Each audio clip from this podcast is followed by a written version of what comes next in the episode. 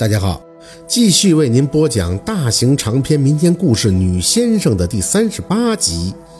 你还跟着我？路难走，宝四顾不上回应姥姥凤年的话，就早就跑远了。说来也奇怪，宝四不怎么认路，去镇上有一次还差点没拉住太姥姥的手走丢了。但是现在可能被糖葫芦勾着，他就觉得自己往山下走就成了。死人沟，天黑也看不出来。他心里想，糖葫芦认识不就完了吗？跑了一会儿，宝四觉得累了，喘着粗气，慢慢的缓着力气。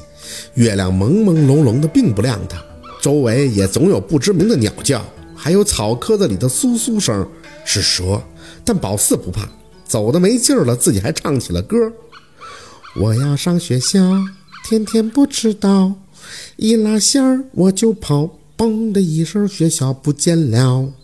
这是三胖子他们最爱唱的。宝四听了几次就会了，一边唱着一边蹦跳着走，感觉时间过得也就快了。不知道走了多久，远远的看见有蜡烛火光的东西不停的一跃而过。宝四停下脚步，伸着脖子，拿着手电筒仔细的照着，那火光像是呈发射状。没过两三秒，嗖的又出来一个，再等等，还能飞出来。宝四当时就乐了，萤火虫。本来有点困的脑子瞬间就精神了。宝四迎着火光跑过去，萤火虫，萤火虫。旁边的树枝还在随着夜风哗哗的直响。宝四跑的是满头大汗。可等跑近了，那些火光又都不见了。他有些奇怪，拿着手电四处照着，萤火虫哪儿去了？光速所及之处，影影绰绰的都是凸出来的土包。宝四微微的眯着眼儿，仔细的再照照，还有几块横七竖八的石碑。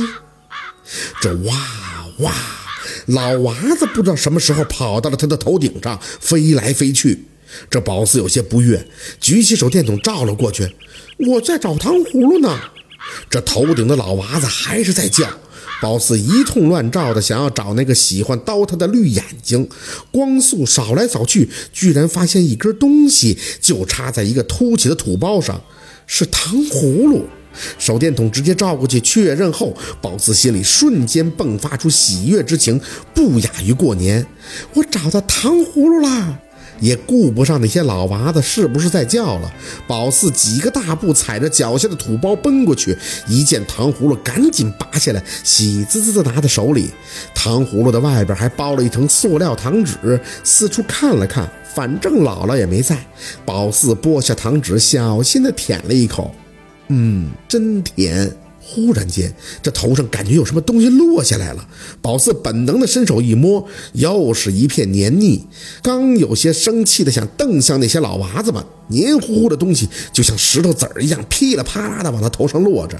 见状，他也顾不上别的了，赶紧把手电筒往大腿根一夹，掀开衣服就把糖葫芦塞了进去。讨厌的老娃子，往我身上拉屎没事儿，但是弄脏了糖葫芦，我可怎么吃啊？这老娃子在宝四的头头顶飞着，翅膀呼扇的声音有些刺耳，也不知道是不是感觉发射排泄物有些不过瘾了，拉着拉着，居然跟那晚一样，直接就上嘴了。这可给宝四气坏了，哼，有话不能好好说啊！忙不迭地用手捂住自己的头，嘴里哇哈哈的发出一种极疼了的笑声。讨厌，讨厌！我真的要生你们气了！被围殴了能有五分钟，就在宝四疼得站不住时，他们才不甘心地叫着飞走了。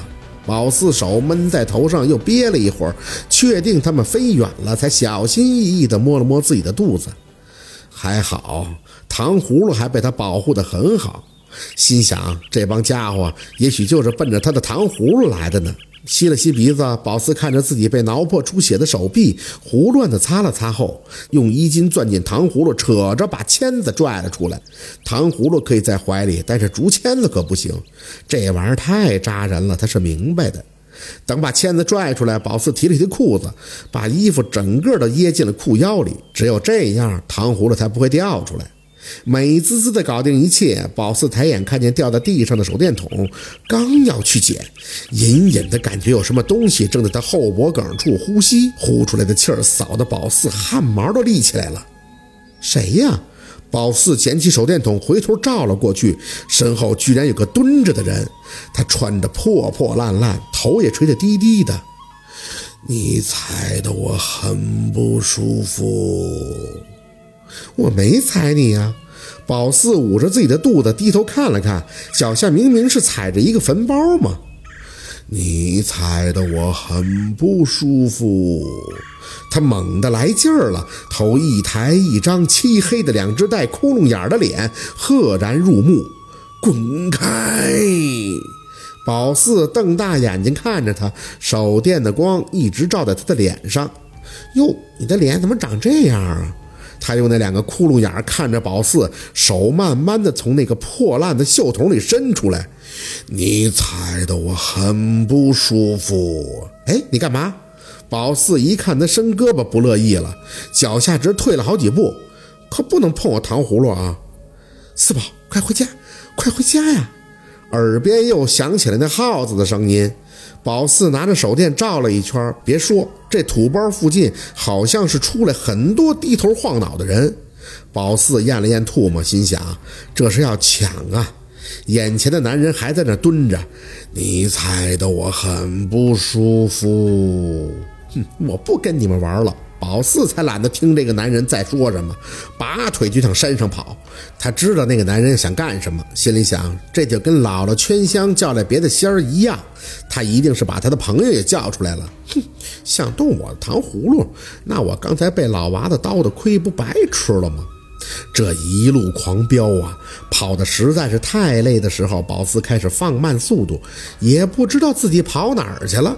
反正手电照哪儿，他往哪儿跑，嘴里呼哧呼哧的喘着气，摸着肚子里的宝。为了这个糖葫芦，宝四还是真不容易呀。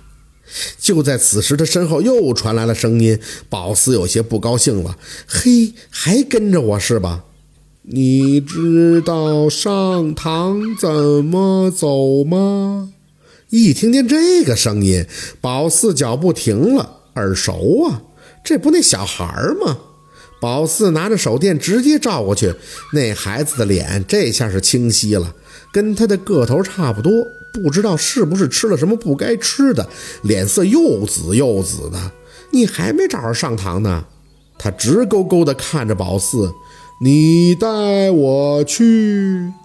宝四摇头，那可不行，你带我瞎跑，我得回去吃糖葫芦呢。说着，他往男孩的腰间看了一眼，那绳子挂在那儿，用手电照去，好像真不是一般的绳子，有点粗，红乎乎的，还带着皱褶，是自己从他肚子里往外拱的。宝四是真不明白，这是什么绳子呀？恶臭恶臭的！你带我去。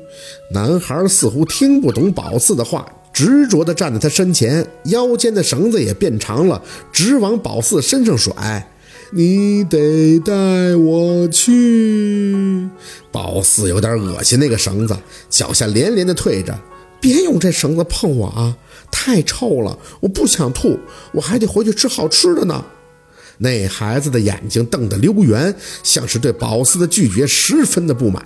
你得带我去，你把我肠子扯出来了啊！宝四一看他的绳子变长了，心想：嘿，这是要缠着自己不行啊！手里拿着竹签子，用力地朝他打去。滚开，滚开！我糖葫芦在身上，别给我弄脏了！滚开！打了两下，男孩腰上的绳子呲溜几下又钻回了自己的肚子。看着宝四，似乎也有些十分惊恐的样子，疼疼。宝四喘着粗气看着他，刚要张口，就发现衣服里的糖葫芦被折腾掉出来了，当时就崩溃了，嗷的一嗓子，撵着男孩就手脚并用的干上了。我都跟你说了，你别碰我了，糖葫芦都脏了，你赔我，你赔我。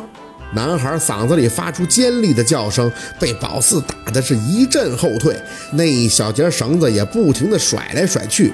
宝四才不管那套，辛辛苦苦带这么远的糖葫芦，就让他给弄掉地上了。他要是不赔，那是肯定没完。你快点赔我，快点赔我，快点儿！正打的来劲儿呢，抡出去的胳膊猛地一空，宝四吭哧吭哧的闷在原地。人呢？你跑了，你就这么跑了？我糖葫芦谁赔我呀？你，你给我回来！那倒霉孩子就这么不见了。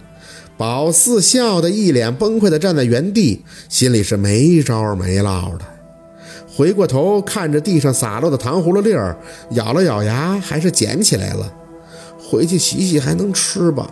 等我逮着他的，一定让他赔我。脏了，怎么办呀？姥姥，姥姥。好，今天的故事就到这里了，感谢您的收听。喜欢听白好故事更加精彩，我们明天见。